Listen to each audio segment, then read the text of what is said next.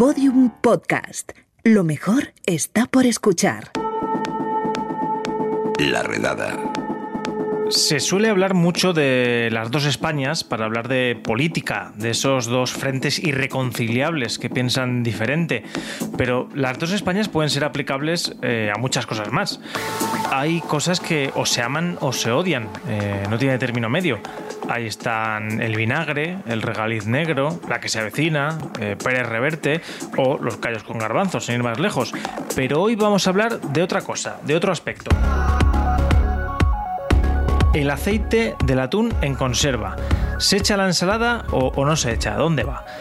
Partiendo de la base de que el aceite es un residuo complejo que debe ir a su propio contenedor, la opción más cómoda parece clara, se echa la ensalada y pa'lante.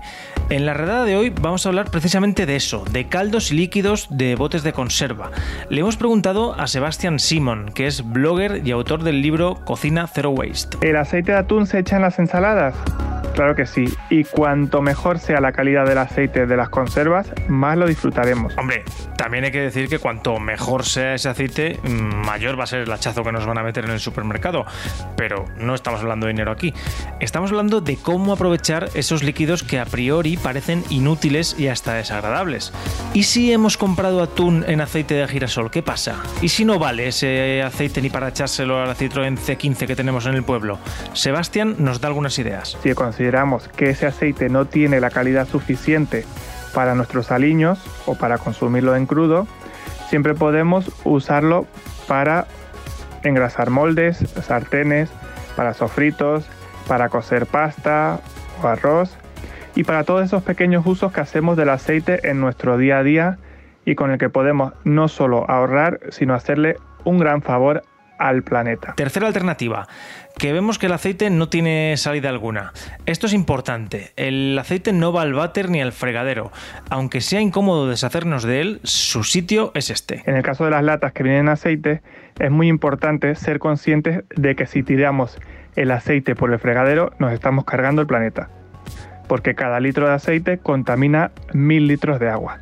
Por tanto, es nuestra responsabilidad llevar ese aceite sobrante a un punto limpio o aprovecharlo, que es casi más fácil porque no implica salir de casa y nos va a dar muchos usos. Pero resulta que el aceite de algunas conservas no es el único problema. Hay muchos líquidos y caldos que solemos desaprovechar y de los que al final desconocemos su verdadero potencial.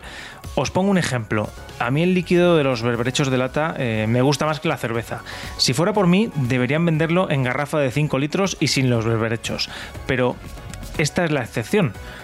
Como usuarios solemos tirar casi todos esos caldos, pero como cocineros podríamos buscarles siempre una salida. El tema de los caldos de las latitas o botes es complejo, eh, sin duda, ya que, por lo que sé, el 99% de la población los desecha directamente. Sin embargo, algunos de ellos pueden ser verdaderas joyas en la cocina. Venga, vamos a ejemplos muy claros de líquidos que normalmente nos da asco hasta mirarlos. Las legumbres en conservas eso eh, vas por el súper y las ves ahí flotando en esos tarros, en esos caldos viscosos y turbios y piensas, hay pañales cargados con mejor pinta que eso. Pues bien, ese líquido se llama aquafaba y es toda una joya por descubrir. De hecho, tiene muchísimas aplicaciones. Sin duda, uno de los mejores es el líquido de las conservas de garbanzos o lentejas, también conocido como aquafaba que tiene exactamente el mismo uso que las claras de huevo, es decir, es ideal para repostería, en bizcochos, muses, incluso para hacer tortillas veganas. Todo ello sin sufrimiento animal, sin huella de carbón adicional y con el consecuente ahorro monetario que no hay que olvidarlo. Bueno, Sebastián eh, no nos ha dicho si sirve para amazarse en el gimnasio. Pero bueno, eso para otro día, no es el caso. Lo que sí hice, aprovechando que hablé con él, es preguntarle por una receta sorprendente con uno de estos líquidos que solemos denostar. Saca del babero, venga. Una receta sorprendente. Es un carpacho de boletus con mayonesa de anchoas.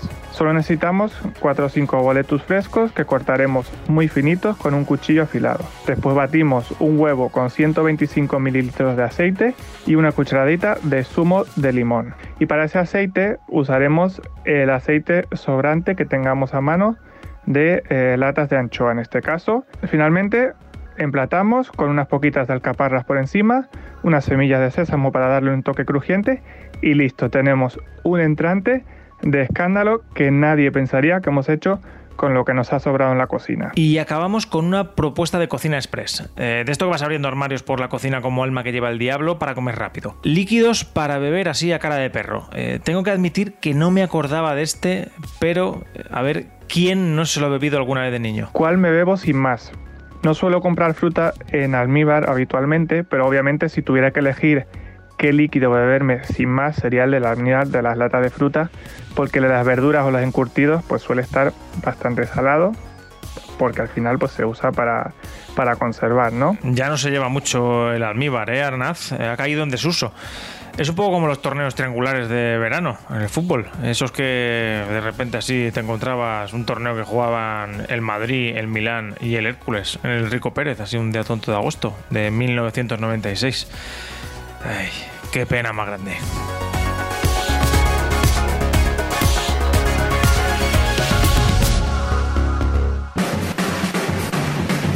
Bueno, pues hasta aquí el podcast de hoy, pero antes de marcharnos, frutica.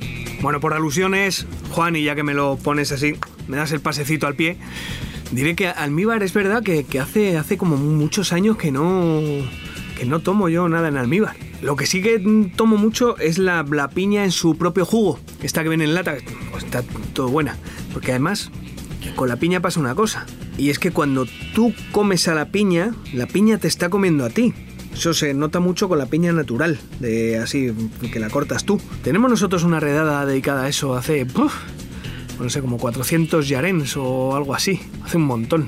luego, luego la busco y la retuiteamos o algo que tiene su interés científico. Eso no pasa de moda, ¿ves? El interés científico de la redada. Y el no científico tampoco. también tampoco. En fin, un saludo de Lucía Taboada, Juan López y Juan Aranaz. Adiós. Todos los episodios y contenidos adicionales en laredada.com. Síguenos en Twitter arroba redada y facebook.com barra laredada podcast.